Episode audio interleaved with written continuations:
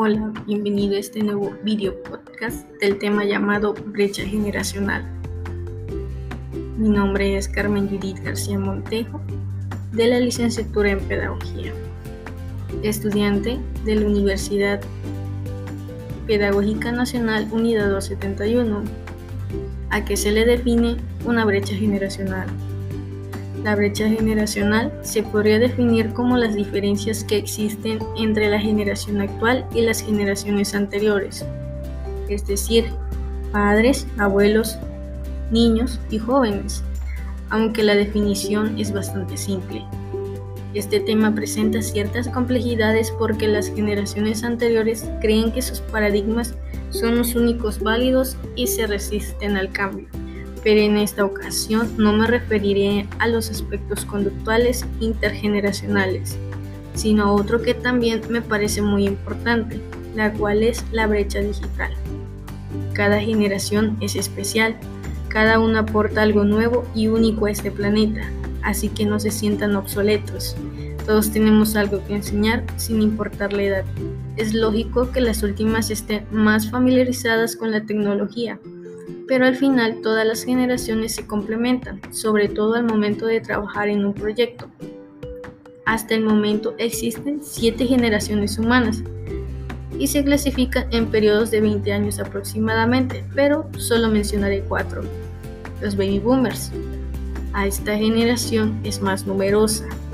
Son workaholics. No toleran el ocio. La mujer se incorpora al mundo laboral y optan por no tener hijos a una edad más avanzada que sus padres.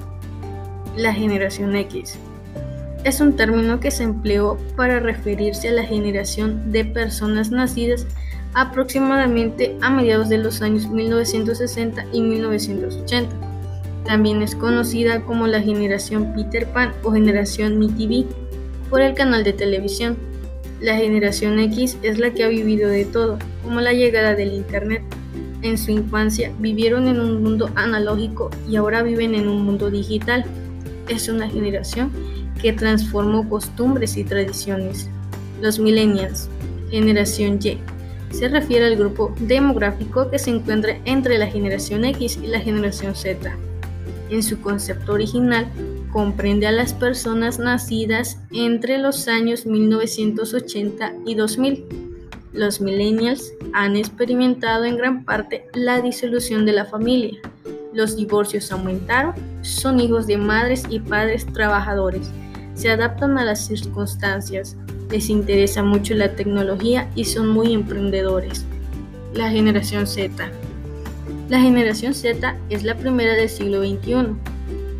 También es conocida como la nueva generación silenciosa debido a que surgió en un momento de conflicto mundial, atentados, crisis económica, entre otros.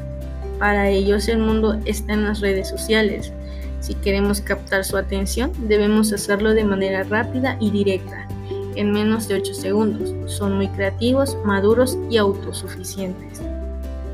La diversidad generacional en las organizaciones puede provocar colisión en el ambiente laboral debido a las distintas formas de pensar, comunicarse e interactuar.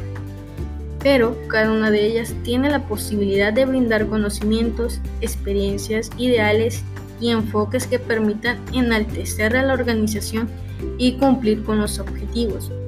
Por lo anterior, es indispensable que los altos directivos conozcan las actitudes y deseos de las generaciones y sean capaces de desarrollar estrategias que permitan a las generaciones interactuar entre sí y en conjunto, logrando los objetivos que se han planeado. Son muy distintas las formas en las que se debe dirigir a cada generación, pues como se ha mencionado anteriormente, sus deseos y aspiraciones son distintas. Para unos, tener un trabajo estable y recibir un salario era todo. Actualmente, las personas buscan emprender o tener un empleo que les brinde estabilidad emocional y social, en donde se encuentre en armonía su vida y su trabajo, laborando por objetivos y sin la necesidad de tener la figura de un jefe o respetar un nivel jerárquico. Bueno, Esto ha sido todo de mi parte y espero que les haya agradado esta información y entender más sobre las brechas generacionales. Ahora ya sabes a qué generación perteneces. Gracias.